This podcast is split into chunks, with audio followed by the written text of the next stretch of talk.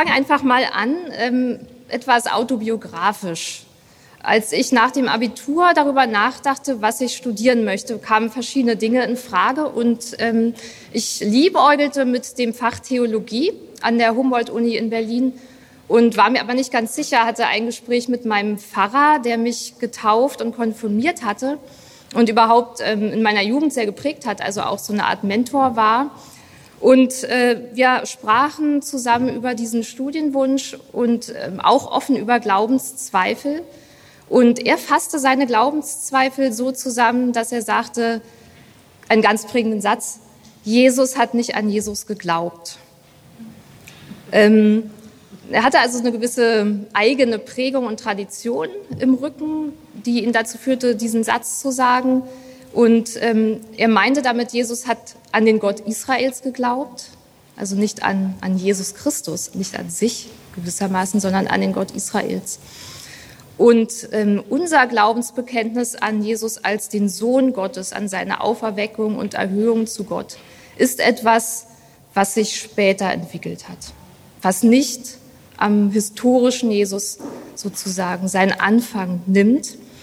Und wenn wir jetzt den historischen Jesus befragen könnten, ähm, wären wir wahrscheinlich überrascht über seine Überzeugung, sein Weltbild, was er glaubte, ähm, und würden da einen ganz großen Abstand wahrnehmen zu dem, was wir heute glauben, wie wir heute an Jesus Christus glauben.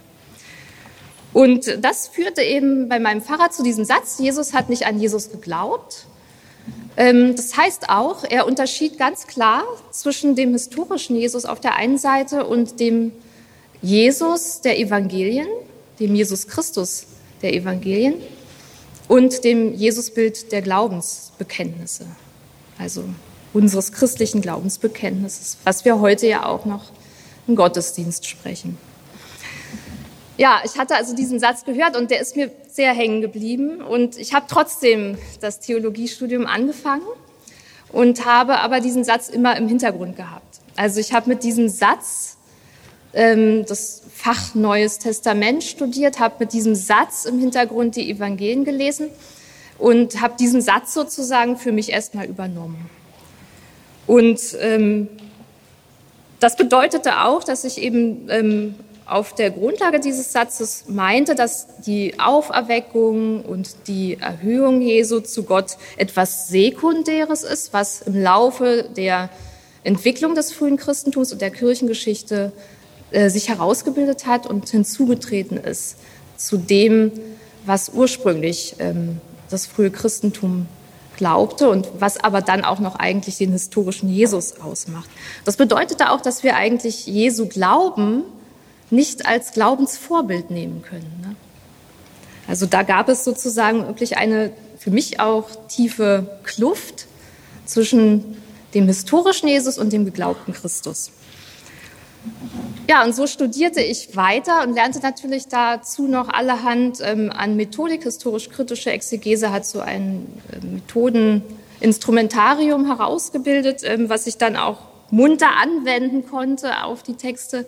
Aber der Satz blieb haften nach wie vor und ähm, erst nach ein paar Semestern, vielleicht auch wenn ich jetzt ehrlich bin, vielleicht erst seit der Promotionsphase, wurde mir wirklich klar, dass dieser Satz eigentlich selbst schon Teil einer Geschichte ist, einer ähm, Entwicklung der Jesusforschung.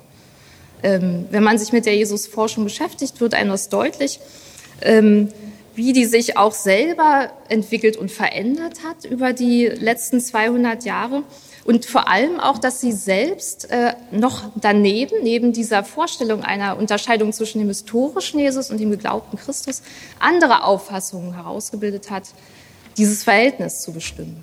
Also das ist nicht das einzige, so eine klare Differenz zwischen diesen beiden Gestalten ähm, zu behaupten, sondern es gibt auch noch andere Auffassungen.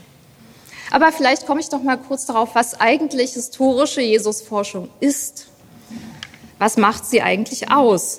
Und man versteht darunter die Erforschung, ganz allgemein gesagt, die Erforschung des galiläischen Juden Jesus und seines Wirkens in seiner Zeit und in seinem geografischen Umfeld anhand kritischer Quellenarbeit. Das ist das Charakteristikum historischer Jesusforschung. Nun haben sich ja äh, mit Jesus natürlich schon seit der Antike Menschen beschäftigt, ganz klar. Und sie haben auch versucht, die Bedeutung des irdischen Jesus für sich herauszufinden und zu formulieren. Und ähm, was jetzt wichtig ist, sie taten das noch nicht mittels kritischer Quellenanalyse. Das ist der große Unterschied. Das ist ein Kennzeichen der historisch kritischen Jesusforschung, die es eigentlich erst seit der Aufklärung gibt, also seit dem 18. Jahrhundert und seit der Entwicklung der modernen Geschichtswissenschaft. Mit dem Aufkommen der Geschichtswissenschaft ähm, kam auch das Bewusstsein dafür auf, dass sich ähm, diese christlichen Texte, die neutestamentlichen Texte, ähm, einer bestimmten Entwicklung verdanken, dass sie historisch gewachsen sind und ähm, dass sich auch aus ihnen nicht unmittelbar ähm, etwas ableiten lässt über dogmatische und kirchliche Lehre. Ja, sie gehören in ihre Zeit. Sie sind Ausweise des frühen Christentums. Und das ist das eine. Und das andere ist, dass sie auch nicht unmittelbare Augenzeugenberichte ähm, über den historischen Jesus sind. Auch das sind sie nicht. Also weder Zeugnisse dogmatischer Lehre noch Augenzeugenberichte, die eins zu eins historisches Wissen über Jesus vermitteln. Das heißt, man begann sich dann also mit dem Ende des 18. Jahrhunderts und im 19. Jahrhundert kritisch mit dem Bibeltext auseinanderzusetzen und seine Varianten auch zu erklären und zu deuten. Vorher hatte man den Text ja für göttlich inspiriert gehalten. Im 19. Jahrhundert haben sich noch mal ganz wichtige Weichen gestellt, die ich ganz kurz beschreiben will, damit wir dann sozusagen zu dem aktuellen Stand der Jesusforschung kommen können. Ähm, Im 19. Jahrhundert hat sich die Einsicht durchgesetzt, dass die Evangelien keine Glaubenszeugnisse, ähm, keine historischen Berichte über Jesus sind, sondern Glaubenszeugnisse. Glaubenszeugnisse der ersten Christen, ähm, die zwar das Wirken des irdischen Jesus beschreiben, also sein ja, Leben kann man nicht sagen, einen kleinen Ausschnitt seines Lebens beschreiben, sein Wirken ab der Taufe durch Johannes den Täufer bis zu seiner Kreuzigung. Ähm, aber sie tun dies eben unter der Perspektive des christlichen Glaubens an Jesus Christus. Sie haben diese Glaubensperspektive immer schon ähm, dabei. Sie ähm, entwickeln ihr Erzählen von Jesus unter der Glaubensperspektive. Und hier ähm, wurde der Theologe David Friedrich Strauss sehr wichtig im 19. Jahrhundert. In der ersten Hälfte des 19. Jahrhunderts ähm, veröffentlichte er ein viel beachtetes und viel kritisiertes Buch, was so ein Meilenstein in der Jesusforschung war, ähm, über das Leben Jesu. Er nannte das das Leben Jesu kritisch bearbeitet. Und Strauß kann man nicht nur deswegen hier erwähnen, weil er auch in Tübingen wirkte. Er war hier am Tübinger Stift und an der Tübinger Universität wirksam, sondern auch, weil er eben einer der ersten war, die erkannten, dass die Evangelien insgesamt Jesus mythisch interpretieren. Also so nannte er das. Er führte den Begriff des Mythos ein in die Jesusforschung. Ähm, das heißt, diese Evangelien ähm, benutzten bestimmte Vorstellungsgehalte, die sie nach der Auffassung von Strauß aus dem Alten Testament, aus den Schriften des Judentums beziehen, um Jesus zu verstehen und zu interpretieren. Sie ziehen dazu messianische Vorstellungen heran, um Jesus zu deuten und um die Geschichte ähm, seines Wirkens darzustellen.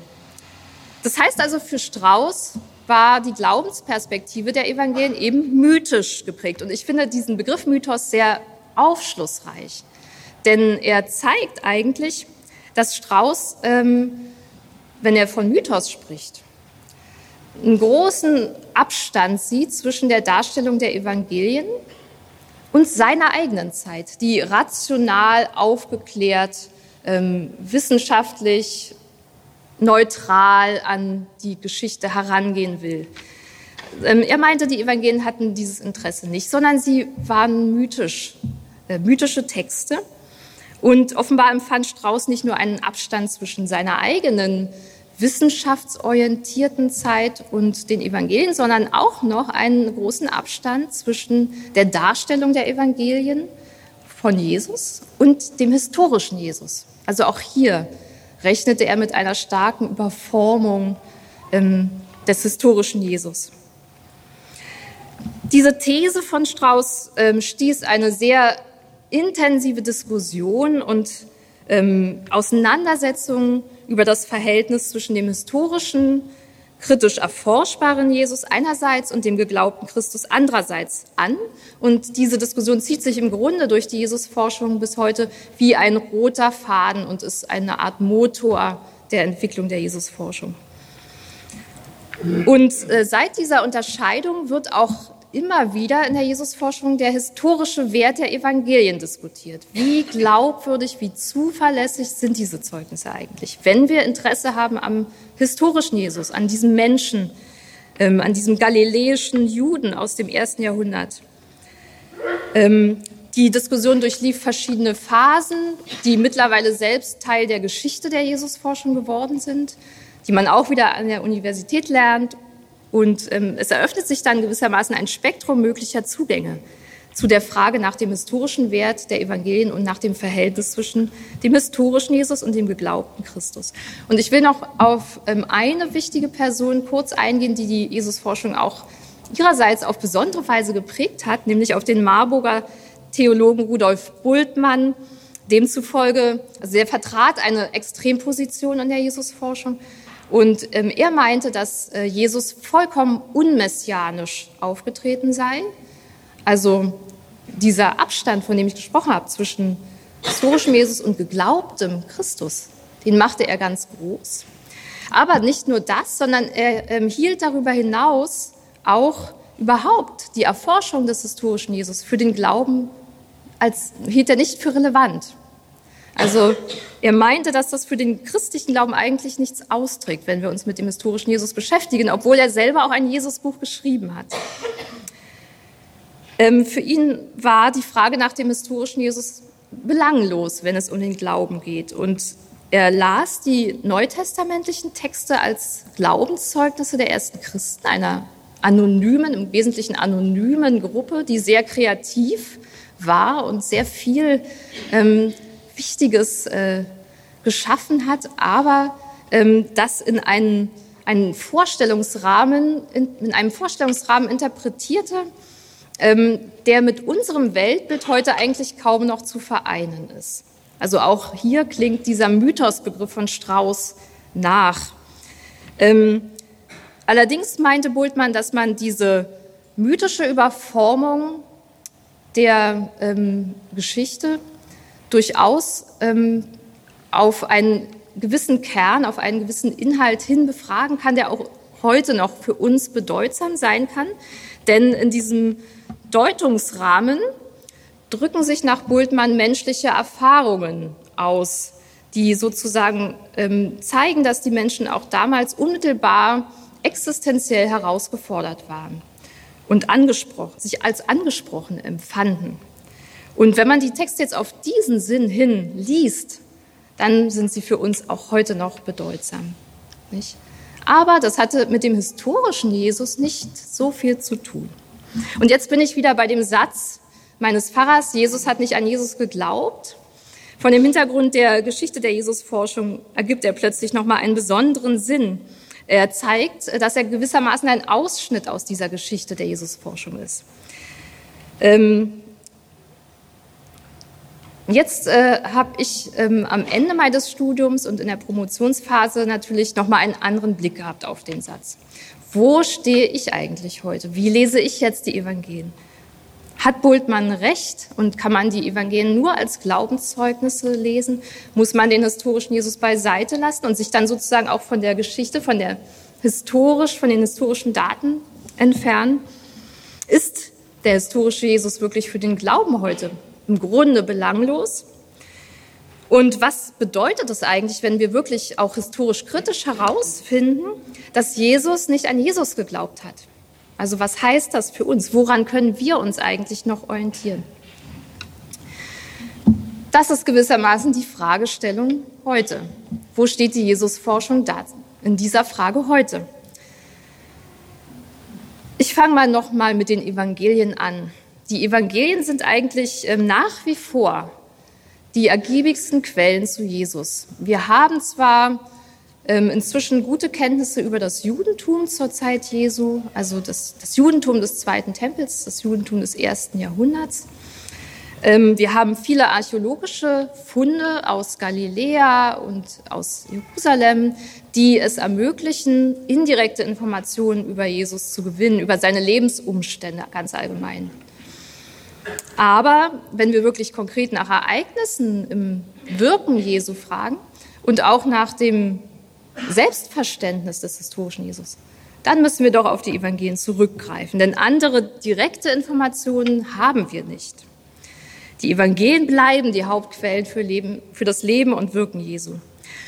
Und damit deutet sich doch auch schon eine gewisse Paradoxie an, die in dem Satz, Jesus hat nicht an Jesus geglaubt, steckt. Das fiel mir dann auch nach und nach auf. Denn woran Jesus wirklich glaubte, das wissen wir ja nur aus den Evangelien. Woanders können wir das ja nicht herhaben. Das bedeutet also, ähm, wenn sich der historische Jesus wirklich so sehr unterschieden hat von dem geglaubten Christus, den die Evangelien schon beschreiben, dann müssten die Evangelien das ja irgendwie verraten, vielleicht auch gegen ihre Intention. Also sie müssten ja irgendwie Hinweise darauf bieten, denn anders könnten wir das ja gar nicht wissen. Ähm, das bedeutet also, wenn man vor dem Hintergrund historisch kritisch auf die Evangelien zugreift, dann müsste eigentlich der Exeget ähm, oder die Exegetin ähm, mit ihrem Instrumentarium mehr herausfinden über den historischen Jesus, als die Evangelien vermitteln wollten. Also man müsste hermeneutisch geschickt, detektivisch da herangehen und das Oberflächliche beiseite lassen und in eine Tiefendimension vordringen, die etwas über den historischen Jesus verrät.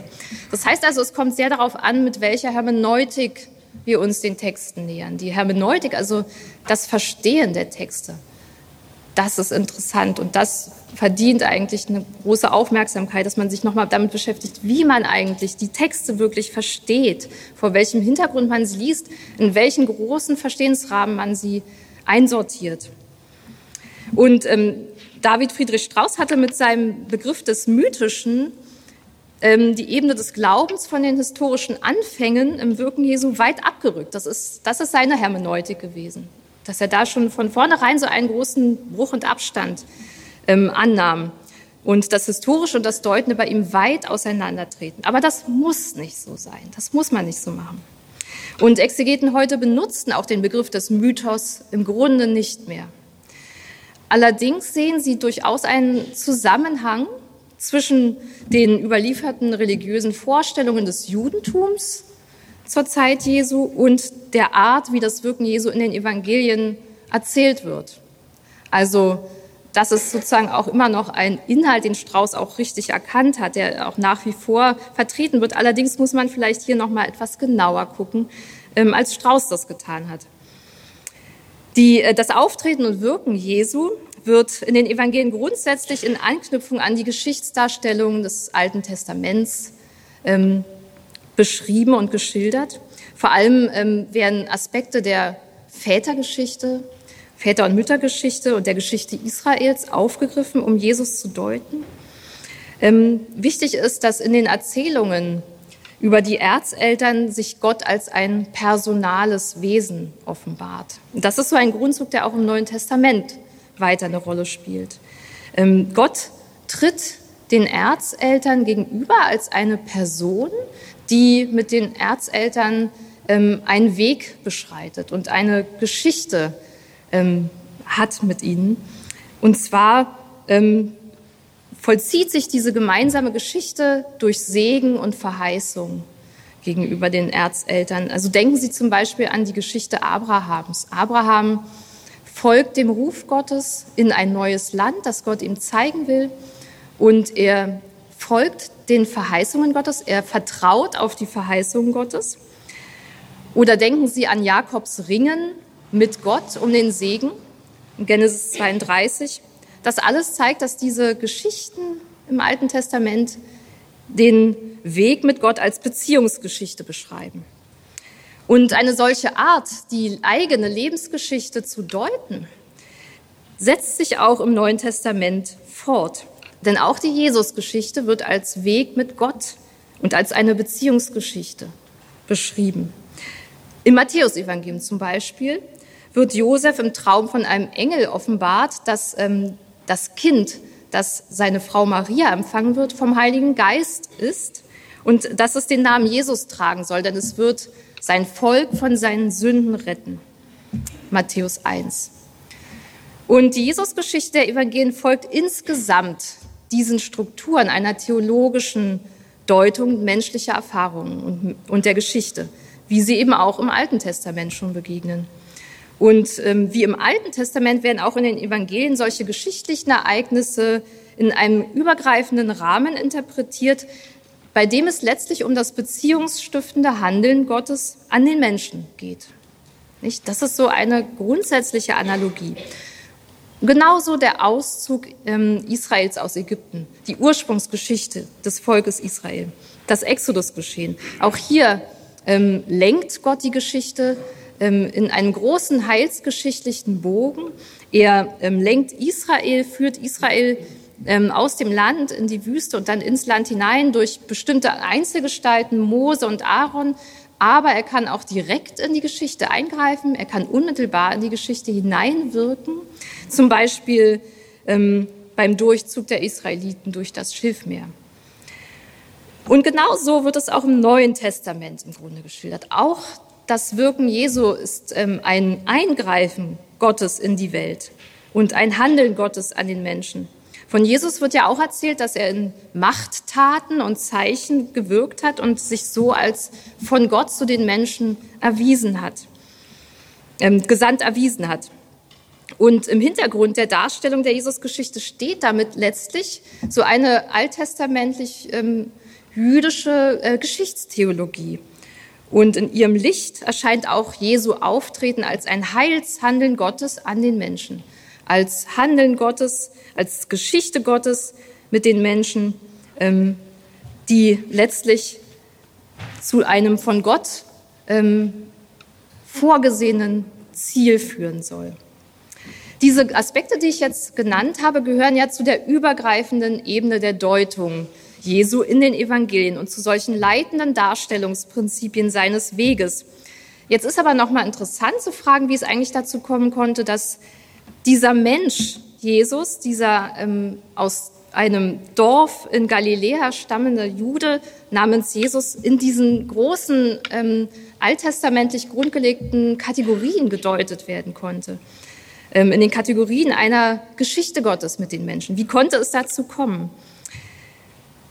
dass Jesus als ein einfacher galiläischer Jude des ersten Jahrhunderts nach Christus zu einem Zentrum einer neuen Bewegung wurde und dann schließlich auch als Christus, als Gesandter Gottes und Sohn Gottes interpretiert wurde, das beruht natürlich zunächst ähm, auf den Erfahrungen der Jünger mit seinem Kreuzestod und den Erscheinungen nach seinem Tod zu Ostern. Das sind so die entscheidenden Zäsuren und ähm, Wendepunkte, ähm, die zu einer solchen Explosion an Deutung und Interpretationen führten, auf die ich auch noch mal zurückkomme. Aber ich möchte jetzt erstmal noch dahinter zu, zurück. Also ich möchte noch mal noch hinter Karfreitag und hinter Ostern zurücktreten und fragen, ob es ähm, nicht äh, im Wirken des historischen Jesus, wie die Evangelien es deutend beschreiben, Ansätze und Aspekte gibt, die ähm, über diese Kluft, die ich beschrieben hatte, hinwegführt, die eine Brücke baut über die Kluft und ähm, sozusagen zwischen seinem Auftreten und seiner Selbstdeutung eine Kontinuität zeigt, bis hin zum, zu dem christlichen Bekenntnis nach Ostern. Ne? Also mein Versuch ist ähm, zu zeigen, dass dieser Satz, Jesus hat nicht an Jesus geglaubt, doch eine Verkürzung ist. Gibt es eine Verbindung zwischen dem irdischen Jesus, seinem Selbstverständnis, seiner Selbstauslegung und unserem Glaubensbekenntnis? Ich fange vielleicht mal so an, dass Jesus galiläischer Jude war, ist Konsens in der Forschung. Da gibt es gar keinen Zweifel. Und das heißt aber dann auch, da führt dann gleich der nächste Schritt hin, dass er wohl doch mit den Traditionen des Judentums und der Torah sehr vertraut war und dass er selbstverständlich mit ihnen umging. Es ist sogar wahrscheinlich, dass sich Jesus besonders gut in den Schriften auskannte. Und es ist gut vorstellbar, dass er seine Sendung ähm, und sein Wirken im Licht dieser Überlieferungen der Schrift verstand, dass er sie im Licht des Alten Testaments, anachronistisch gesprochen, interpretierte. Man kann sich vorstellen, dass er von der Gewissheit getragen war, ähm, eine unmittelbare Gottesbeziehung zu haben, wie sie auch schon mit den Vätern in den Erzelterngeschichten ähm, sich zeigt. Und das bedeutet dann natürlich, dass seine Selbstauslegung, sein Selbstverständnis gar nicht so weit entfernt wäre von den späteren Darstellungen der Evangelien. Nicht so weit jedenfalls, wie ältere Forschung es annahm. Aber das gucken wir noch mal jetzt genauer. Ich möchte also jetzt noch mal ein paar Aspekte abschreiten im Wirken des ähm, irdischen Jesus, die in der aktuellen Jesusforschung zum Selbstverständnis Jesu gerechnet werden. Ich fange an mit der Verkündigung Jesu. Die Verkündigung vom nahen Reich Gottes bildet im Grunde das Zentrum der Botschaft Jesu.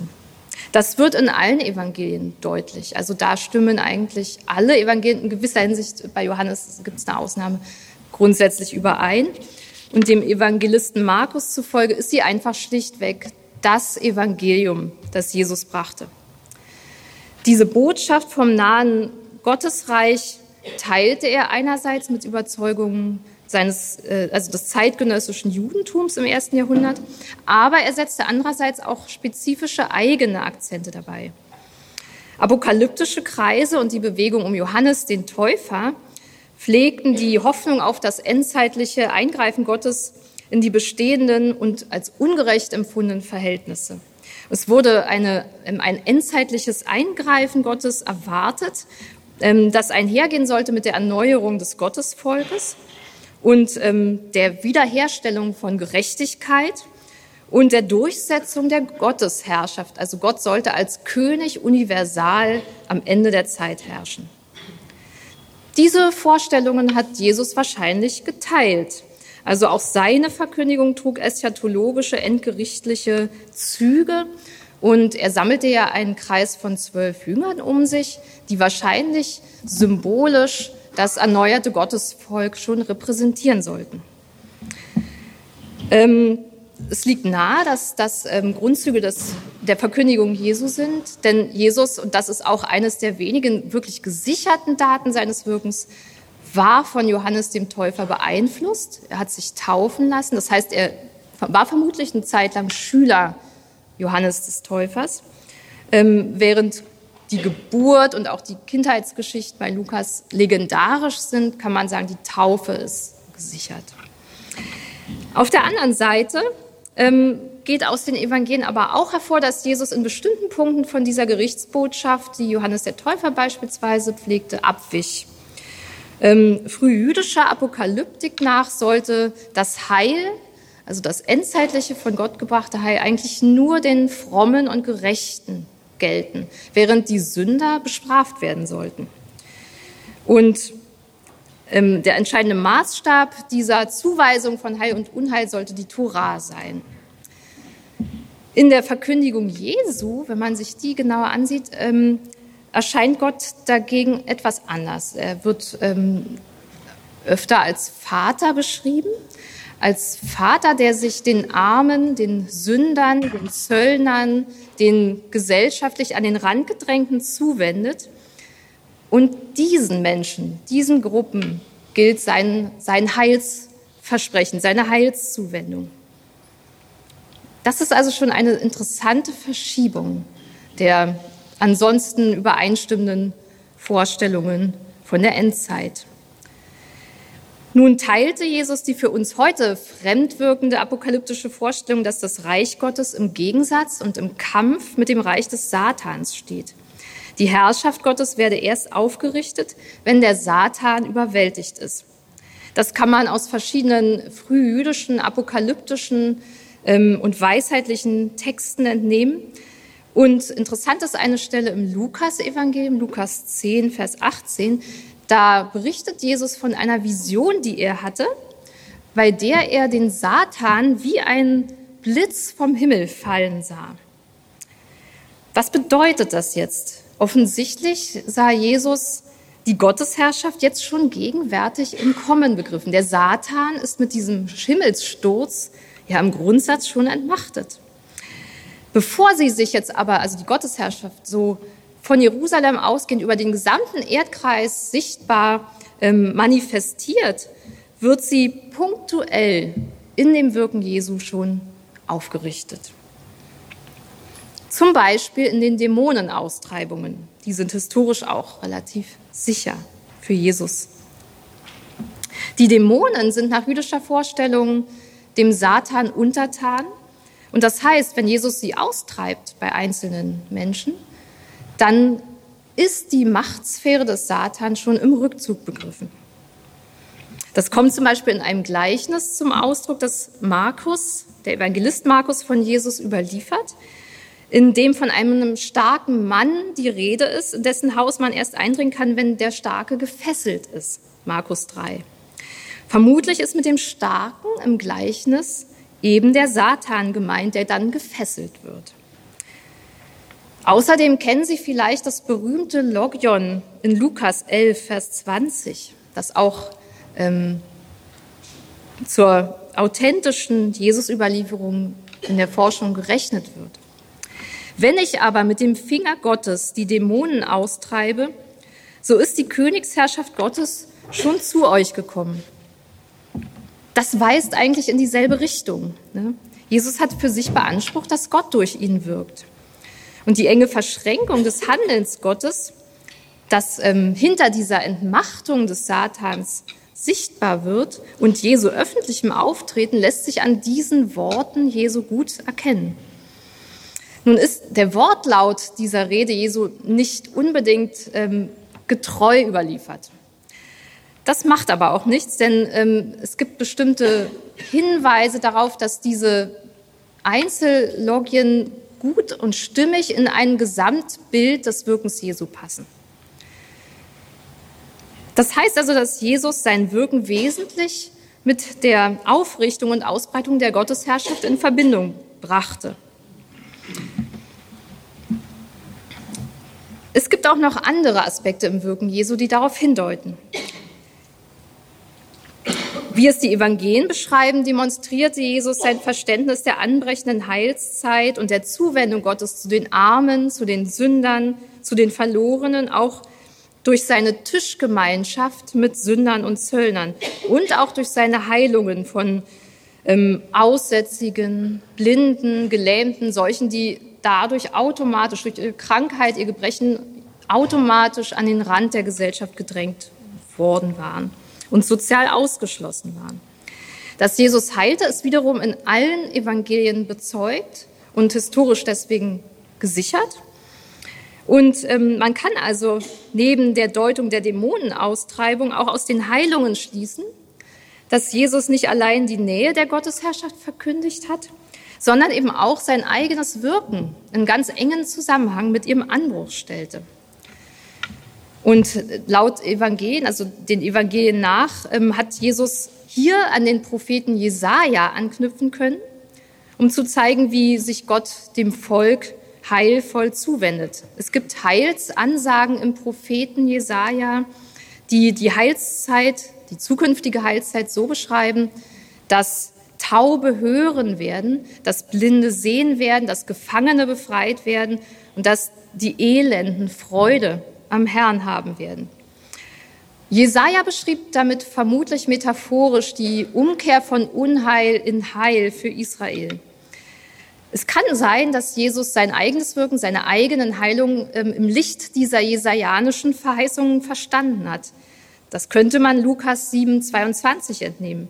Da stellt Johannes der Täufer an Jesus die Frage, ob er derjenige sei, der da kommen soll, oder ob sie auf einen anderen warten sollen. Also wer ist die Heilsgestalt, die erwartet wird.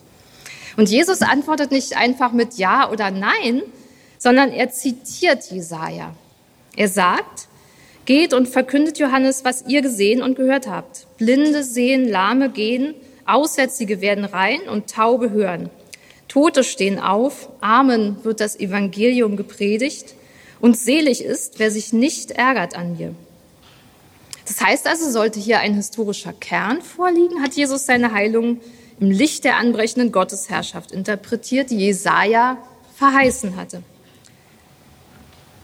Das heißt auch, seine Verkündigung vom nahen Gottesreich verband Jesus mit seinen Heilungen und Exorzismen, um mit ihnen die zukünftige Gottesherrschaft zu veranschaulichen. Aber nicht nur das, nicht nur zu veranschaulichen, nicht nur symbolisch zu zeigen, wie die Gottesherrschaft sein wird, sondern auch schon tatsächlich die Gottesherrschaft zum Anbruch zu bringen in diesen Heilungen und Exorzismen. Die Evangelien berichten auch von Kontakten Jesu zu zwei einander spannungsvoll gegenüberstehenden Gruppen. Einmal der Frömmigkeitsbewegung der Pharisäer und der Schriftgelehrten, die da genannt werden, und dann auch der Sünder ähm, auf der anderen Seite. Mit beiden Gruppen sind Begegnungen und Gesprächsgänge überliefert. Während sich die Pharisäer in den Evangelienerzählungen oft ähm, von sich aus Jesus nähern und Gespräche mit ihm suchen, die dann oft in Streitgespräche umschlagen und zu Kontroversen führen, sucht Jesus seinerseits Nähe zu den Sündern. Ähm, Im sozialen Kontext bildete diese Gruppe, die ich jetzt Gruppe nenne, Gruppe der Sünder, keine klar abgegrenzte Gemeinschaft, sondern das waren eben diejenigen, die nicht ähm, zu dem ähm, wahren Israel gemäß Gruppendefinition gehörten. Das waren ähm, solche, die etwas ähm, schlecht angesehene Berufe ausübten und am Rand der Gesellschaft standen. Und Jesus pflegte nun Gemeinschaft mit ihnen, indem er zum Beispiel mit ihnen aß. Das war ein wichtiger Punkt, Gemeinschaft aufzubauen. Gemeinsames Essen ähm, bedeutete auch, ähm, dass man sein, ähm, seine Tisch, ähm, annahm. Und damit ähm, übertrat Jesus soziale Grenzen und handelte sich auch den Vorwurf ein, dass er die Gesetze missachtet. In der Darstellung der Evangelien lebte und praktizierte Jesus jetzt mit dieser Tischgemeinschaft mit Sündern Sündenvergebung. Exemplarisch ist das im Markus-Evangelium überliefert, in Markus 2. Und es begab sich, dass er zu Tisch saß in seinem Haus. Da setzten sich viele Zöllner und Sünder zu Tisch mit Jesus und seinen Jüngern, denn es waren viele und sie folgten ihm nach. Und als die Schriftgelehrten unter den Pharisäern sahen, dass er mit den Sündern und Zöllnern aß, sprachen sie zu seinen Jüngern. Mit den Zöllnern und Sündern ist er.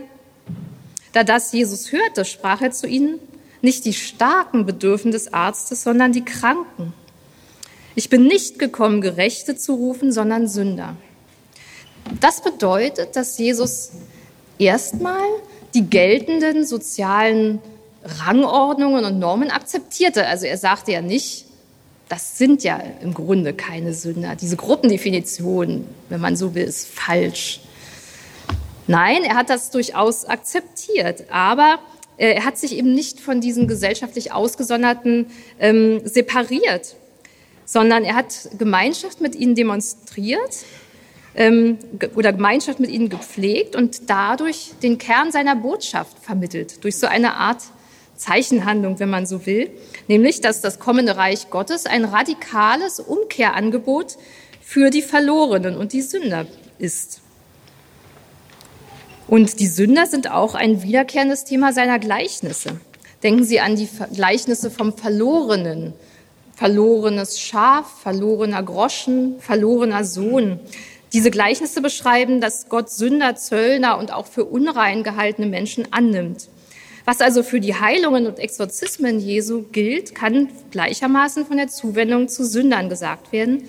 Jesus verhieß ihnen nicht allein endzeitliche Rettung, sondern er wandte sich ihnen zu und vollzog damit schon Gottes endzeitliches Heilshandeln. Er selbst. Ja, welchen Eindruck er da bei seinen Kontrahenten hervorgerufen hat, das geben die Evangelien auch wieder, interessanterweise. Die ähm, Gegner nehmen ihn als Fresser, Weinsäufer, Freund der Sünder und Zöllner wahr. Ja, wenn man also diese Grundzüge der Haltung Jesu zu Sündern und Verlorenen sich anschaut, dann ähm, sprechen sie für die Tatsache, dass Jesus selbst ähm, Gemeinschaft mit Sündern gepflegt hat und dadurch eben Sündenvergebung selbst praktiziert hat, An einer Stelle im Markus-Evangelium wird das sogar explizit gesagt. Bei der Heilung des Gelähmten spricht Jesus ihm Sündenvergebung zu. Und das mag anstößig gewirkt haben für ähm, jüdische Autoritäten. Man kann sich vorstellen, dass Jesus die Hinwendung der Sünder zu ihm, die immer wieder in den Evangelien berichtet wird, ähm, Sünder, Zöllner und so weiter folgten ihm, hörten ihm gerne zu, dass er diese Hinwendung zu ihm interpretiert hat als die Umkehr der Sünder zu Gott. Das zeigt natürlich, dass er ähm, einen bestimmten Anspruch mit seiner Sendung verband, dass er ähm, aus einem Vollmachtsbewusstsein heraus handelte. Und Gleiches gilt auch für die Rolle, die sich Jesus vermutlich im erwarteten endzeitlichen Gericht Gottes zuschrieb. Auch diese Erwartung des endzeitlichen Gerichts war im Judentum seiner Zeit lebendig. Wir wissen daraus aus verschiedenen jüdischen Schriften, jüdischen Apokalypsen, die über längere Zeit entstanden waren. Da wurde zum Beispiel ein Tag Jahwes erwartet, bei dem Gott ähm, zum Gericht erscheinen würde und seine Feinde vernichten würde, um dann die ewige Gottesherrschaft aufzurichten und ähm, den Sündern Unheil zuzuweisen, den Gerechten Heil zuzuweisen am Maßstab der Torah. Das heißt, die Erfüllung der Torah galt ähm, als Kriterium für die Zuweisung von Heil und Unheil. Und der Überlieferung der Evangelien nach ähm, teilte Jesus die jüdische Gerichtserwartung und verband sie auch mit, seinem, mit seiner Botschaft vom kommenden Gottesreich. Jetzt ist aber bemerkenswert, was für eine Rolle Jesus sich in diesem Geschehen selbst zuschrieb. Es gibt im Lukas-Evangelium eine Stelle, die dafür aussagekräftig ist. Und die hat auch im Markus-Evangelium eine Parallele, also gehört zur, zur ältesten Jesus-Überlieferung. In Lukas 12 sagt er, ich sage euch aber, wer mich bekennt vor den Menschen, zu dem wird sich auch der Menschensohn bekennen vor den Engeln Gottes. Wer mich verleugnet vor den Menschen, der wird verleugnet werden vor den Engeln Gottes. Das heißt, Jesus machte das Ergehen der Menschen im endzeitlichen Gericht Gottes von der gegenwärtigen Haltung der Menschen zu ihm, zu seiner Botschaft und zu seiner Verkündigung abhängig. In dem Wort spricht er auch auffällig von, vom Menschensohn. Und er verwendet damit einen Ausdruck, der in der jüdischen Apokalyptik bekannt war, aus dem Daniel-Buch. Daniel hat äh, eine Vision ähm, von, einem, von einer Gestalt, die auf den Wolken des Himmels kommt, wie eines Menschensohn. Und dieser Gestalt wird im Danielbuch die ewige Gottesherrschaft übertragen. Mit, dem, mit dieser Gestalt wurde vermutlich ähm, Israel gemeint oder war Israel gemeint, aber sie konnte später in ähm, jüdischer Überlieferung ähm, auf ein, eine bestimmte Einzelgestalt, auf eine messianische Einzelgestalt gedeutet werden, auf einen endzeitlichen Richter, der kommen wird. Und genau das ist auch eine Interpretation, die das frühe Christentum dann entwickelt hat, ähm, aus der Verwendung dieses Ausdrucks Menschensohn durch Jesus konnte sie auf ihn auch die Vorstellung übertragen, dass er als endzeitlicher Richter erscheinen wird. Allerdings benutzte der historische Jesus diesen Begriff wahrscheinlich noch nicht so in diesem Sinne. Ähm, er schrieb sich wahrscheinlich selber noch keine eigene Funktion an der Vollendung der Gottesherrschaft zu, sondern verwendete diesen Ausdruck einfach zur Umschreibung seiner Person. Zum Beispiel in solchen Worten wie, die Füchse haben Gruben und die Vögel unter dem Himmel haben Nester, aber der Menschensohn hat nichts, wo er sein Haupt hinlege. Lukas 9. Es gibt aber so ein paar Menschensohnworte, die doch schon einen gewissen Anspruch, ein gewisses Vollmachtsbewusstsein Jesu zeigen, ähm, die auch möglicherweise auf den historischen Jesus zurückgehen. So spricht er bei der Heilung des Gelähmten in Markus 2 auch von sich als Menschensohn und sagt da, damit ihr aber wisst, dass der Menschensohn Vollmacht hat, Sünden zu vergeben auf Erden, sprach er zu dem Gelähmten, ich sage dir, steh auf, nimm dein Bett und geh heim. Das heißt, er spricht sich hier diese eigentlich als Vorrecht Gottes geltende ähm, Macht zur Sündenvergebung zu. So wie Jesus den Menschen so einen Ausdruck benutzte, konnte er in, in, frühchristlichen Deutungen weiterverwendet werden und mit zusätzlichen Interpretationen angereichert werden. Man konnte jetzt in Jesus den endzeitlichen Richter sehen, der zur Rechten Gottes sitzt und zum Gericht auf den Wolken des Himmels erscheinen wird. Das heißt also, dass Jesus sich selbst eine entscheidende, ähm, ja, ein, ein entscheidendes Bewusstsein ähm, zuschrieb, eine entscheidende Rolle ähm, bei der Heilsentscheidung im endgerichtlichen Handeln Gottes. Und diese markante Rolle Jesu im Gerichtsgeschehen muss natürlich zwangsläufig auch sein Verhältnis zur Tora berühren. Denn ich hatte ja gesagt, dass die Tora ähm, der Maßstab und das Kriterium für die ähm, gerichtliche Zuweisung von Heil und Unheil im Frühjudentum war. Die Tora hatte allerdings im Judentum ähm, ähm, noch keine ähm, ganz fest im Wortlaut feststehende Gestalt. Sie war auch ähm, durchaus, wurde sie verschieden interpretiert. Es gab verschiedene Haltungen ähm, zu ihr. Das bedeutet, dass man ähm, auch die Haltung Jesu zur Tora in dieses größere Spektrum, in diese Vielfalt verschiedener Positionen des Judentums einordnen muss.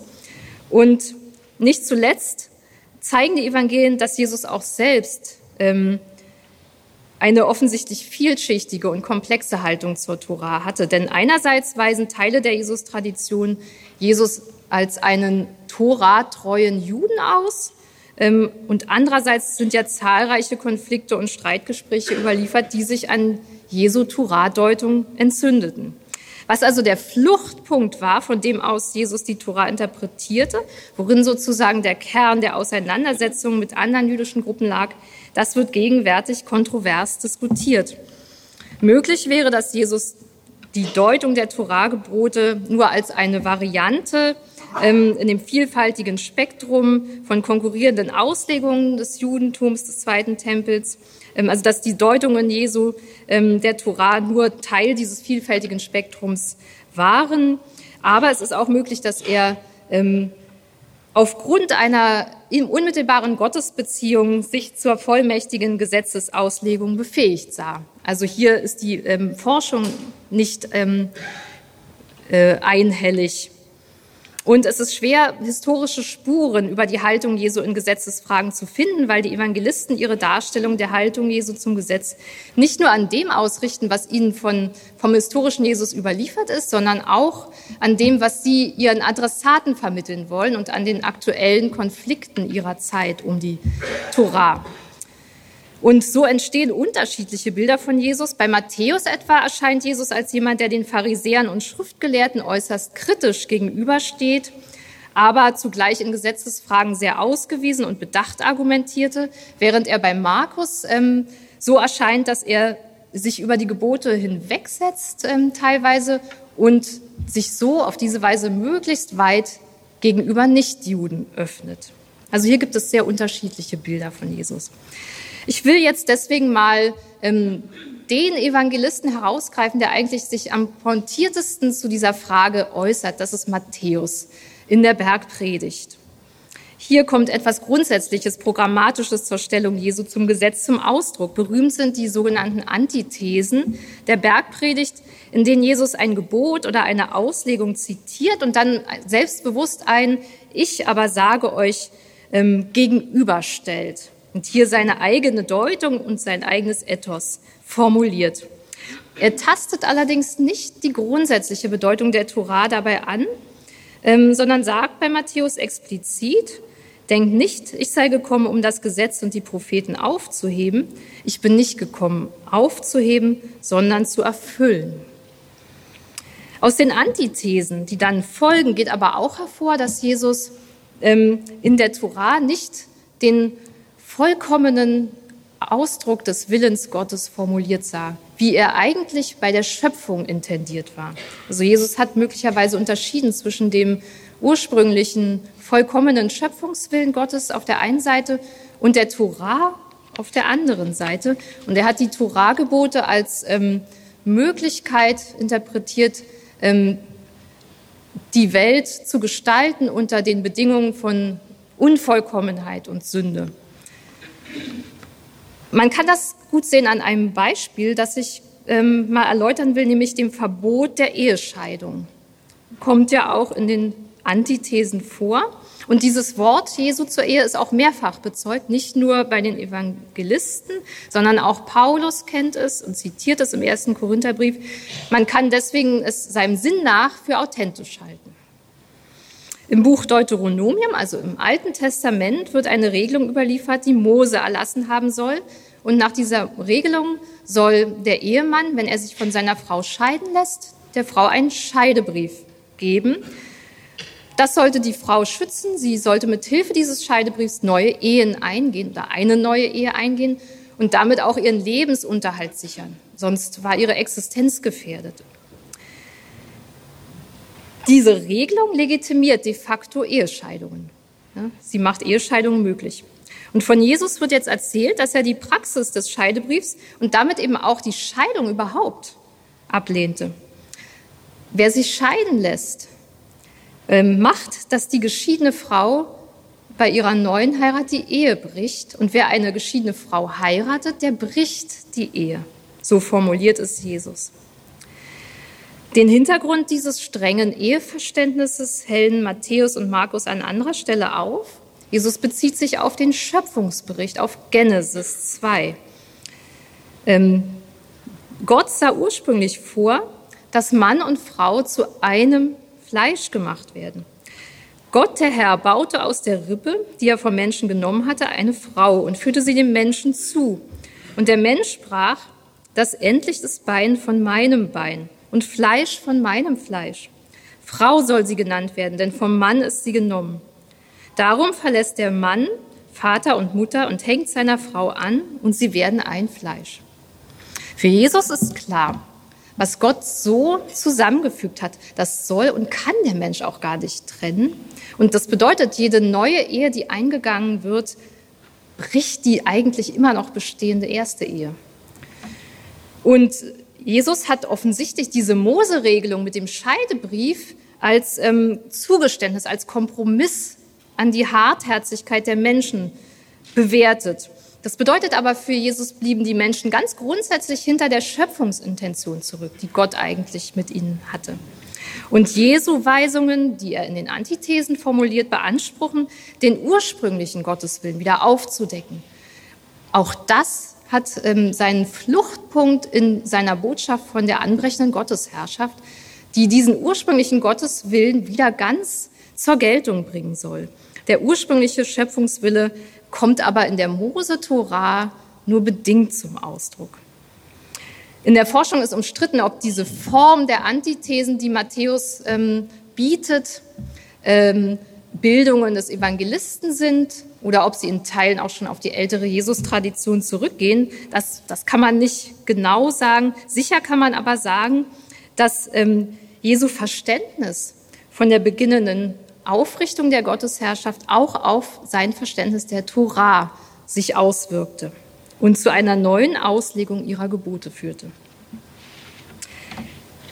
Ähm, in der Haltung der Torah manifestiert sich ähm, dem Judentum nach, Judentum zur Zeit Jesu, die Zugehörigkeit zum Bund mit Gott. Und man kann nun sagen, dass Jesu Torah-Auslegung zwei Seiten hatte. Einerseits vertrat er wohl eine radikalisierende Auslegung, wie ich es jetzt beschrieben habe, wo er als Maßstab den in den Genesis-Texten formulierten Schöpfungswillen Gottes ähm, nahm. Aber andererseits wird Jesus auch als jemand dargestellt, der ähm, in die Prophetenkritik einstimmte und die Forderungen der Propheten nach Barmherzigkeit erfüllte. Bei Matthäus ist zum Beispiel überliefert, dass Jesus auf die Kritik der Pharisäer an seiner Tischgemeinschaft mit Sündern und Zöllnern mit einem Zitat aus Hosea, aus vom Propheten Hosea antwortete. Geht und lernt, was es heißt, Barmherzigkeit will ich, nicht Opfer. Denn ich bin nicht gekommen, um Gerechte zu rufen, sondern Sünder. Das heißt, Matthäus kann Jesus als jemanden beschreiben, der die Tora und die Propheten erfüllt. Und Barmherzigkeit gegenüber sozialen Außenseitern kennzeichnet Jesu Auslegung der Gesetze auch. Das heißt, Jesus vertrat offensichtlich neben dieser radikaleren Tendenz, die ich jetzt an dem Ehescheidungsverbot aufgezeigt habe, auch eine, ein erweitertes, ein offeneres Verständnis für die Zugehörigkeit zum Bund Gottes, für die Deutung der Tora. Auch Jesu Ethos auf das ich noch kurz eingehen will, ist von so einer schöpfungstheologischen und von der Prophetenkritik inspirierten Haltung geprägt. Man meinte in der älteren Forschung, dass Jesu Ethos, also sein, ähm, seine Vorstellungen, vom Verhalten, vom richtigen Verhalten des Menschen, von der richtigen inneren Haltung des Menschen ähm, geprägt war von einer unmittelbaren Gotteserfahrung, einer unmittelbaren Beziehung zu Gott. Aber vor dem Hintergrund unseres jetzigen Kenntnisstandes ähm, über das Judentum zur Zeit Jesu muss man das anzweifeln. Ähm, Dahinter steht eine Vorstellung, dass Jesu, Jesu Verkündigung einzigartig gewesen sei und gar keine Verbindung zu den Auffassungen seiner Zeit besessen habe. Also so ein älteres idealisiertes Geschichtsbild vom Wirken großer Männer, die ihrer Zeit weit voraus sind und ähm, die Geschichte gewissermaßen lenken.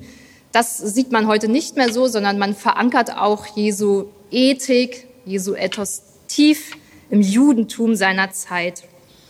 Aber es ist zugleich auch wieder, wie die Torah-Auslegung und wie das Verständnis seiner Exorzismen und Heilungen, ähm, von seiner Botschaft des anbrechenden Reich Gottes geprägt. Man könnte einen Kern seines Ethos im Gebot der Nächstenliebe sehen, in Verbindung mit dem Gebot der Gottesliebe. So wird das in den Evangelien zumindest dargestellt. Jesus hat das Gebot der Nächstenliebe aus dem Buch Levitikus aufgegriffen und mit dem Gebot der Gottesliebe aus Deuteronomium zu einem Doppelgebot verbunden. Ähm, solche Zusammenfassungen der Tora in einem höchsten Gebot gab es auch im Judentum der Zeit Jesu. Ähm, das heißt, das ist auch nichts Singuläres. Ähm, aber exemplarisch bringt Jesus dieses Doppelgebot in einem Gespräch mit einem Schriftgelehrten nach Markus 12 ähm, zum Ausdruck. Und er bezeichnet es, es dort als das höchste Gebot. Und es trat zu ihm einer der Schriftgelehrten, der ihnen zugehört hatte, wie sie miteinander stritten. Als er sah, dass er ihnen gut geantwortet hatte, fragte er ihn, welches ist das höchste Gebot von allen? Jesus antwortete, das höchste Gebot ist das. Höre Israel, der Herr unser Gott ist der Herr allein. Und du sollst den Herrn, dein Gott, lieben von ganzem Herzen, von ganzer Seele, von ganzem Gemüt und mit all deiner Kraft. Das andere ist dies. Du sollst deinen Nächsten lieben wie dich selbst. Es ist kein anderes Gebot größer als dieses. Im Kontext von Levitikus, wo also dieses Nächstenliebe-Gebot auftaucht, richtet es sich zunächst an ähm, Menschen, die im sozialen Umfeld ähm, leben, also eigene Volksangehörige oder auch Fremde, die mit im Land leben. Und bei der Interpretation Jesu, bei der, beim Aufgreifen Jesu ähm, von diesem Nächstenliebegebot ist jetzt auffällig, dass er es in der Bergpredigt in das Gebot der Feindesliebe ähm, ausweitet, dass er sozusagen das Nächstenliebegebot ähm, radikal zu einem Feindesliebegebot erweitert. In der Literatur des frühen Judentums ähm, gibt es auch hierfür, für dieses Feindesliebegebot, gewisse Vorläufer. Zum Beispiel gibt es im Sprüchebuch Forderungen zum Wohltun am Widersacher und zum Verzicht auf Vergeltung. Ähm, wir lesen dort im Sprüchebuch, hungert deinen Feind, so speise ihn mit Brot, dürstet ihn, so tränke ihn mit Wasser. Denn du wirst feurige Kohlen auf sein Haupt häufen und der Herr wird's dir vergelten. Das heißt also, man soll sich an dem unterlegenen Feind gnädig erweisen. Und solche ethischen Motive bildeten den Kontext und den Hintergrund des Feindesliebe-Gebots Jesu in der Bergpredigt. Aber interessant ist, dass Jesus dieses, ähm, diese, dieses Feindesliebe-Gebot, ähm, was ihm aus der jüdischen Tradition überliefert ist, doch bedingungslos in der Bergpredigt formuliert und radikal ähm, einfordert. Denn der Feind im Feindesliebegebot Jesu wird überhaupt nicht näher definiert. Er ist nicht unterlegen, er gehört nicht irgendwie zum Volk. Es ist nicht der sündige Bruder, dem gegenüber man Gutes tun soll, sondern es ist einfach der Feind schlechthin. Das Feindesliebegebot steht in der Bergpredigt absolut und ohne Einschränkung. Es wird dann zwar konkretisiert, wie man sich da genau verhalten soll. Sie kennen das, ähm, die Beispiele vom Erdulden von Schlägen auf die Backe oder das Segnen derer, die einen verfluchen. Ähm, aber Jesus fordert mit diesem Feindesliebegebot, wie es absolut formuliert ist, im Grunde ein paradoxes Handeln. Und er will das Prinzip der Gegenseitigkeit komplett aushebeln und überwinden. Die Jünger sollen nicht Gleiches mit Gleichem vergelten, sondern auf Böses mit Gutem antworten. Warum sollen sie das tun? Auch das wird in der Bergpredigt gesagt. Sie sollen nämlich im Grunde wie Gott werden. Also sie sollen sich so verhalten wie Gott, der nach weisheitlicher Theologie seine Sonne über Böse und Gute aufgehen lässt und es regnen lässt über Gerechte und Ungerechte. Ja, also wenn man auch nicht sicher sagen kann, ob Jesus das Feindesliebe-Gebot jetzt so formuliert hat, wie es bei Matthäus und Lukas überliefert ist, kann man doch ähm, sagen, dass es dem Sinn nach Jesu Verhalten, ähm, ja, dass es mit diesem Verhalten übereinstimmt und sozusagen in das Gesamtbild seines Wirkens passt. Es passt zu seiner Zuwendung zu den Kranken, zu den Verlorenen, zu den Sündern, zu den am Rand der Gesellschaft stehenden. Es passt auch zur Berufung von Jüngern aus den untersten sozialen Schichten. Das ist auch sozusagen ein, ein Grundkonsens in der Jesusforschung, dass man nämlich ähm, nicht mehr die, den Wortlaut einzelner ähm, Logien Jesu, einzelner Reden Jesu ähm, rekonstruieren will, sondern dass man guckt, welche Grundzüge seiner Haltung, seiner, seines Wirkens, ähm, seiner Botschaft ähm, übereinstimmen mit einem Gesamtbild, was auch im geografischen und historischen, sozialen Kontext seiner Zeit stimmig ist. Und man versucht auf diese Weise solche grundsätzlichen Konturen des historischen Jesus nachzuzeichnen. Man kann also sagen, ähm, dass es hier ähm, Züge gibt, in der Person Jesu, die ähm, eine Kontinuität zeigen, das hatte ich ja an verschiedenen Stellen deutlich gemacht, zum Geschichtsbild, ähm, das sich in den Schriften, in der Torah äußert, im Alten Testament, zu dem Geschichtsdenken, zu dem Gottesbild, zu den messianischen Erwartungen im Judentum. Es gibt also eine kontinuierliche Linie zwischen den Schriften, mit denen Jesus selber gelebt hat und umgegangen ist, ähm, hin zu seiner Selbstdeutung, zu seinem Selbstbild und dann schließlich darüber hinaus auch zu seiner Darstellung in den Evangelien. Was natürlich heißt, dass ähm, diese Rede vom Mythos, ähm, die die Evangelien, ähm, den die Evangelien ähm, über das Bild des historischen Jesus gelegt haben sollen, so nicht stimmt, sondern hier mehr mit Kontinuität zu rechnen ist. Dass also die historische Rückfrage nach Jesus ähm, durch diese durchgängige Glaubensperspektive der Evangelien historisch nichts austrägt oder für den Glauben nichts austrägt, wie Bultmann meinte, das kann man eigentlich nicht mehr behaupten. Ähm, man muss sagen, dass die ähm, christologische Perspektive der Evangelien, also diese Glaubensperspektive der Evangelien, nicht den historischen Zugang zu Jesus komplett verstellt sondern dieser Zugang ist nach wie vor möglich, denn die Evangelien zeigen ja gerade, wie Gott an Jesus wirkte, indem sie seine Geschichte erzählen, indem sie von seinem Wirken erzählen. Das heißt, sie benutzen historische Daten, um das zu zeigen. Ähm, deshalb ist auch historische Forschung heute für den christlichen Glauben nach wie vor relevant. Wenn wir uns an, an die Tendenz dieser Texte, dieser Evangelien halten, wenn wir diese Tendenz nachvollziehen, ist es auch heute relevant, historisch nach Jesus zu fragen, denn die Evangelien haben historisch ähm, gearbeitet und haben solche Daten verwendet, um ihre Vorstellung von Jesus als dem Gottessohn und Christus zu vermitteln. Die Evangelien ähm, zeigen eine Erzählweise, bei der sie an die geschichtstheologische Deutung im Alten Testament anknüpfen, wo ja auch historisch erinnert wird einerseits, aber auch theologisch gedeutet wird andererseits, wo also beides zusammenfließt. Und auch Jesus hat die geschichtstheologische Perspektive der Vätergeschichten und der Geschichte Israels und der Propheten geteilt und sein eigenes Wirken darin verortet. Daran konnten die ersten Christen anknüpfen und Jesu Selbstdeutung schließlich unter dem Eindruck von Kreuz und Auferstehung in solchen Hoheitstiteln wie Christus und Sohn Gottes zusammenfassen und verdichten. Das heißt also, man kann nicht strikt zwischen den historischen Ereignissen und ihrer mythischen Deutung unterscheiden, wie Strauß das getan hat. Es gibt eben eine fortgesetzte Linie zwischen dem Wirken, dem Sendungsbewusstsein des irdischen Jesus, seiner Wahrnehmung durch Zeitgenossen auch durch Anhänger und dann seiner Deutung ähm, nach Ostern.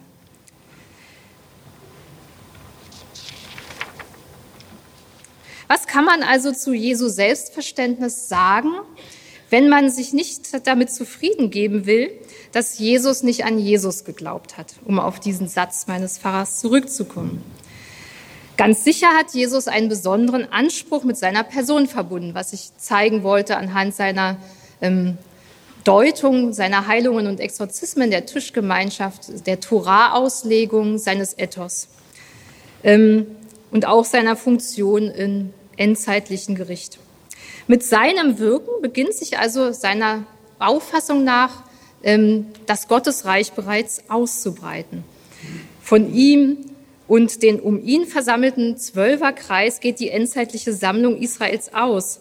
Zugleich hat sich Jesus aber auch nicht an die Stelle des Gottesreiches gesetzt. Er hat also auch keine eigenen Herrschaftsansprüche in diesem Gottesreich schon beansprucht und für sich formuliert.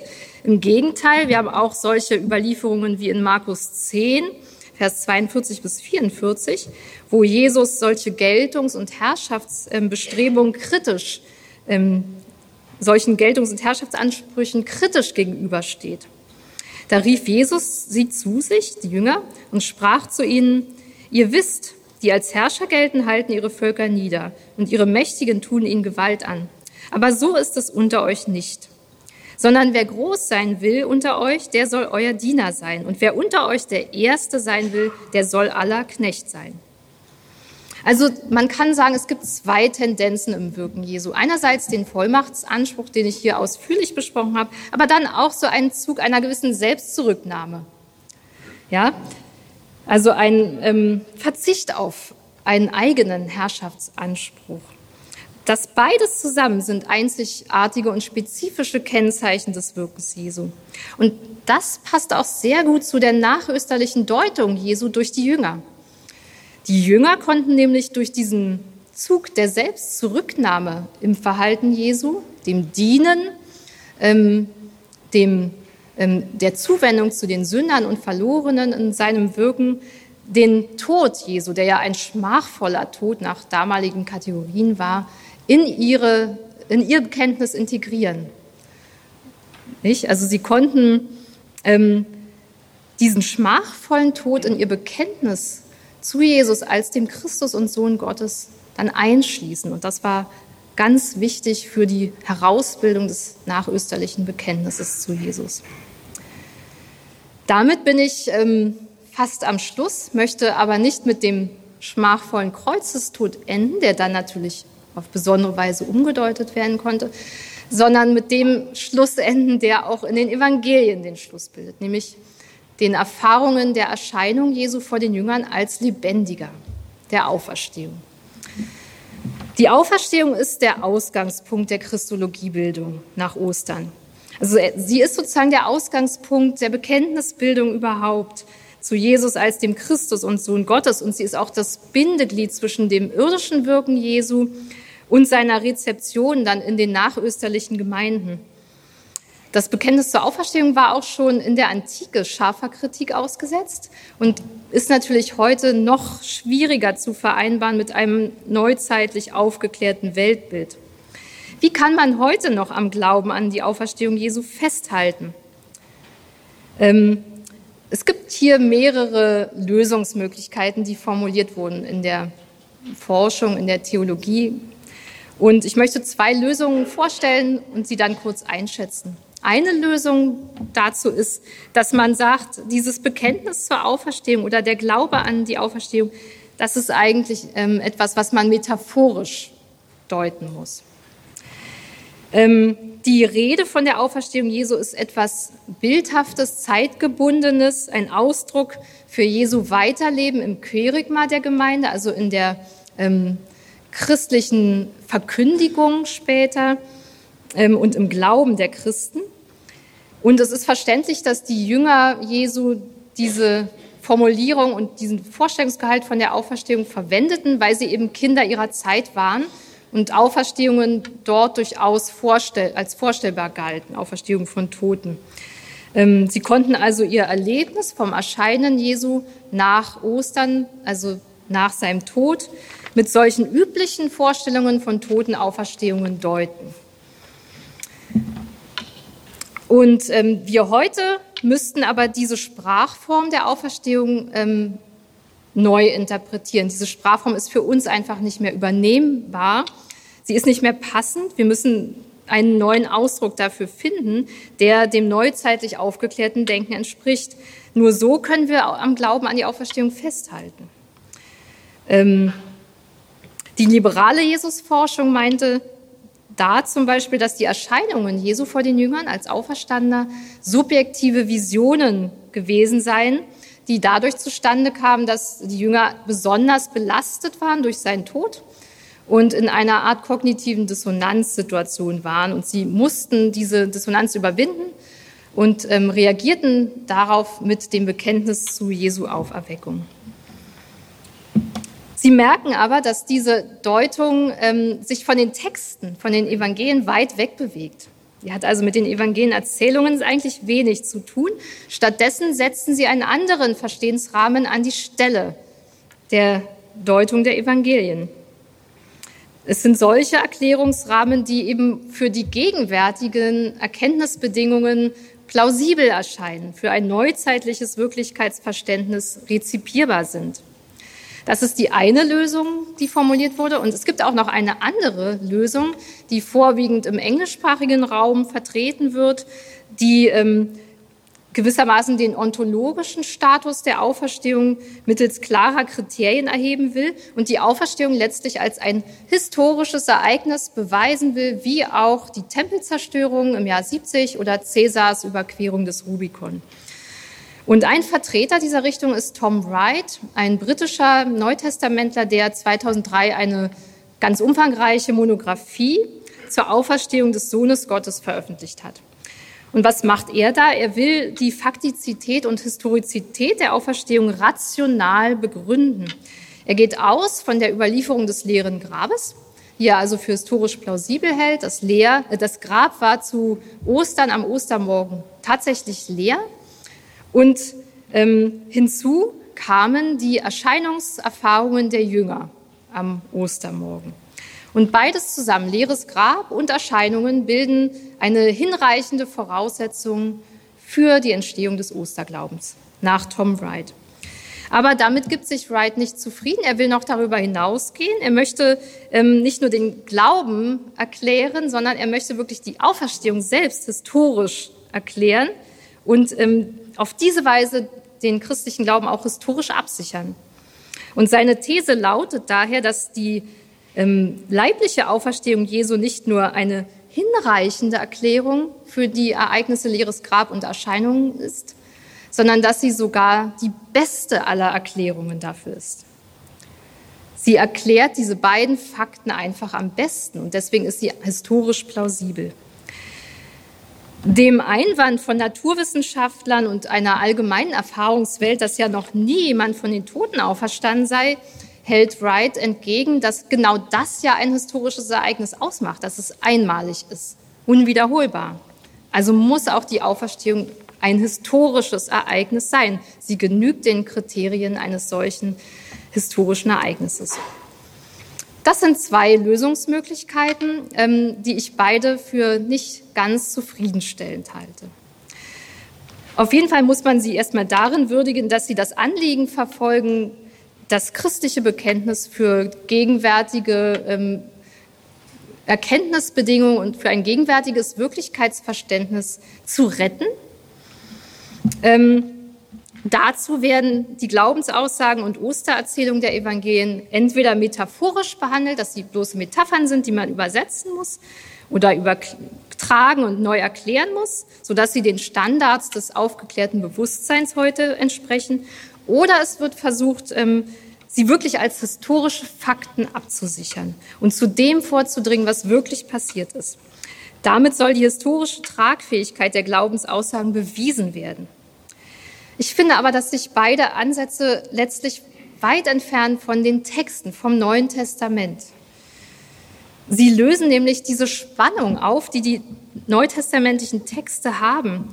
Die Evangelien erzählen ja von den Osterereignissen so, dass sie einerseits ähm, den Ereignischarakter der Auferstehung festhalten und andererseits auch eine theologische, eminent theologische und deutende Ebene hereintragen. Das, das bleibt spannungsvoll dort. Und bei dieser Spannung muss man bleiben. Wenn man erstmal bei den Texten selbst einsetzt und versucht eben dieses spannungsvolle äh, Verhältnis zwischen Ereignis und Deutung nicht aufzulösen, sondern zu beschreiben, kommt man zu ganz interessanten Ergebnissen. Erstmal ist die Auferstehung nirgends direkt erzählt. Nirgends wird berichtet, wie Jesus ähm, am Ostermorgen den Stein vom Grab wegwälzte und aus dem Grab kam, ähm, sondern die Auferstehung kommt indirekt ins Spiel. Sie wird geschildert entlang der Erfahrungen der Frauen am Grab und der Jünger. Also nur im Spiegel der Ereignisse. Ähm, Zugleich wird sie aber als ein objektives Ereignis durchaus verstanden, das zu einer bestimmten Zeit an einem bestimmten Ort stattfand. Und der Auferstande zeigte sich nach seiner Auferstehung leiblich den Jüngern, also nicht nur einem Jünger, es war nicht nur die Vision eines Einzelnen, sondern ein Kollektiv, hat ihn gesehen. Und ähm, nach Lukas ist er sogar vor den Augen der Jünger dann in den Himmel aufgenommen worden. Das heißt, die Auferstehung Jesu wird von den frühesten Texten nicht als eine besondere Sprachform oder als eine Metapher oder Mythos behandelt, sondern schon als ein einmaliges, reales Geschehen. Ähm, und wenn ich sage, das war jetzt etwas Mythisches, was man metaphorisch verstehen muss und übersetzen muss, dann gehe ich eigentlich am Anspruch der Texte vorbei. Und gegen den zweiten Ansatz muss man einwenden, dass die Texte, wenn sie von Jesu Auferstehung sprechen, eben auch wieder nicht die genauen historischen Umstände schildern, was ich schon gesagt hatte. Sie machen vor allem auf die theologische Bedeutung und Wirkung aufmerksam. Die Auferstehung wird nicht selbst erzählt, sondern sie erschließt sich den Jüngern am Ostermorgen. Der Auferstandene erscheint ihnen, er bricht das Brot mit ihnen, er erschließt ihnen die Schrift, er richtet an sie den Friedensgruß aus und auf diese Weise gibt er sich selbst zu erkennen. Ja, also die Auferstehung ist quasi im Hintergrund, sie ist das Wirken Gottes im Hintergrund der Ereignisse, ähm, das dann eine bahnbrechende Wirkung bei den Jüngern entfaltet. Das heißt aber auch, dass äh, die Art und Weise, wie ähm, englischsprachige Exegese, ich hatte jetzt Tom Wright als besonderen ähm, Repräsentanten genannt, damit umgeht, nicht ähm, zufriedenstellend ist, weil sie eben versucht, zu diesem historischen Ereignis vorzudringen, was ja gar nicht in der Weise in den Evangelien präsent ist, sondern eben durch die Erzählung auf indirekte Weise. Ähm, sie, welche Wirkungen werden mit der Auferstehung entfaltet? Äh, die Jünger kommen zu, zum Glauben, zum vollkommenen Glauben an die wirkliche Identität Jesu. Jesus ist Sohn Gottes und Christus. Das verstehen sie jetzt erst vollkommen. Das heißt, ihr Weg zur Jüngerschaft vollendet sich jetzt erst. Und auch diese unscheinbaren Anfänge der Gottesherrschaft ähm, im punktuellen Wirken Jesu, in den Heilungen und in den Dämonenaustreibungen und so, werden erst jetzt vollkommen verständlich, in welchen großen Rahmen sie sich einordnen, nämlich in die Aufrichtung der Gottesherrschaft. Das wird erst jetzt erkennbar. Auch die vorösterliche Botschaft Jesu wird jetzt auf neue Weise wahrgenommen. Die Tiefendimension dieser Botschaft wird jetzt erst wirklich voll verstanden.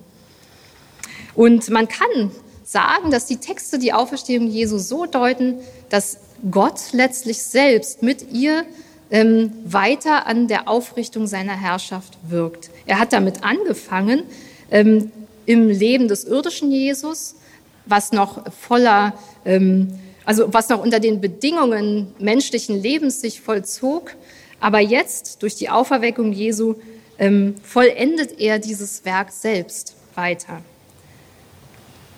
Er erweckt den zum Leben, durch den er bereits unter den vorläufigen Bedingungen menschlichen Lebens wirkte und ähm, durch den er eben in diesen vorläufigen Bedingungen schon sein Reich aufzurichten begann. Das heißt, es kommt den Evangelienerzählungen nicht auf die genauen Umstände und das Wie der Auferstehung Jesu an, sondern auf die Einsichten, die durch sie freigesetzt werden. Die neutestamentlichen Texte demonstrieren damit selbst, dass der Glaube an Jesu Auferstehung eben nicht im Anerkennen eines historischen Faktums besteht. Nicht so wie Wright das präsentiert, sondern die Auferstehung führt selber zu einem ganz grundlegend neuen Daseinsverständnis. Man kann sie nicht einordnen in einen Rahmen von historischen Fakten, sondern sie sprengt diesen Rahmen ja. Sie kann gar nicht rein faktisch begründet und erfasst werden. Ja, wie geht man jetzt damit um? Wie verbinde ich das jetzt eigentlich mit historisch-kritischer Jesusforschung, die sich ja, wie ich am Anfang gesagt hatte, auch einer Entwicklung ähm, der Geschichtswissenschaft ähm, verdankt, wo es auch um historische Ereignisse geht und um ihre Deutung geht. Ähm, Im Jahr 2017 haben Jens Schröter, mein Doktorvater und ich ein Jesus-Handbuch herausgegeben, in dem wir ähm, breit das Wirken des irdischen Jesus darstellen und die verschiedenen Aspekte in Artikeln behandeln. In einem Teil 3 wird dieses Wirken ähm, ausführlich entfaltet. Und im vierten Teil des Buches unter der Überschrift Wirkungen und Rezeptionen Jesu behandeln wir die Auferstehung. Und diese Aufteilung in dem Jesus-Handbuch hat in ähm, Rezensionen Kritik hervorgerufen. Es wurde geschrieben, ähm, warum wir denn nicht die Auferstehung hineinholen in den Teil zum irdischen Jesus und zu seinem Wirken, als Abschluss seines Wirkens. Mm, aus meiner Sicht ist das trotzdem sinnvoll, weil wir an dieser Stelle die Grenzen historisch-kritischer Exegese markieren. Sie kann eben nicht den Weg Tom Wrights und anderer einschlagen, bestimmte Aspekte des Christusgeschehens die eben in den Evangelien wirklich erkennbar theologisch gedeutet werden, wirklich rein wie historische Daten zu behandeln und zu veri- oder falsifizieren. Das funktioniert hier nicht. Das hieße nämlich, den Glauben an Jesus letztlich von ähm, historisch-kritischer Exegese abhängig zu machen. Aber auch der andere Weg, den ich beschrieben hatte, nämlich die frühchristliche Rede über Jesus in einen naturwissenschaftlichen, psychologischen Rahmen zu stellen, muss man kritisch bewerten, weil auch dieser Weg ähm, abführt von den Texten, wie sie Jesu Wirken und Geschick darstellen und letztlich diese Einzelheiten, diese einzelnen vermeintlich geschichtlichen Daten ähm, in einen ganz anderen Rahmen einsortieren. Ähm, das ist auch schon nicht neu in der Geschichte der Jesusforschung. Das wurde auch mit den Wundern Jesu schon gemacht. Es gibt ähm, im 18. und 19. Jahrhundert ähm, eine rational, rationalistische Wunderkritik. Ähm, ein Vertreter dieser Phase war Heinrich Eberhard Gottlob Paulus. Der hatte sich unter dem Eindruck der beginnenden Aufklärung und des Rationalismus darum bemüht, die Bibel zu retten für das neu entstehende Weltbild und hat versucht, die Machttaten und Wunder Jesu als natürliche Vorgänge, die mit der Vernunft begreifbar sind, zu erklären. Zum Beispiel hat er gesagt, dass Jesu Brotvermehrung und Speisung der 5000 dadurch möglich wurde, dass eine Karawane vorbeizog und bei dieser Speisung mithalf.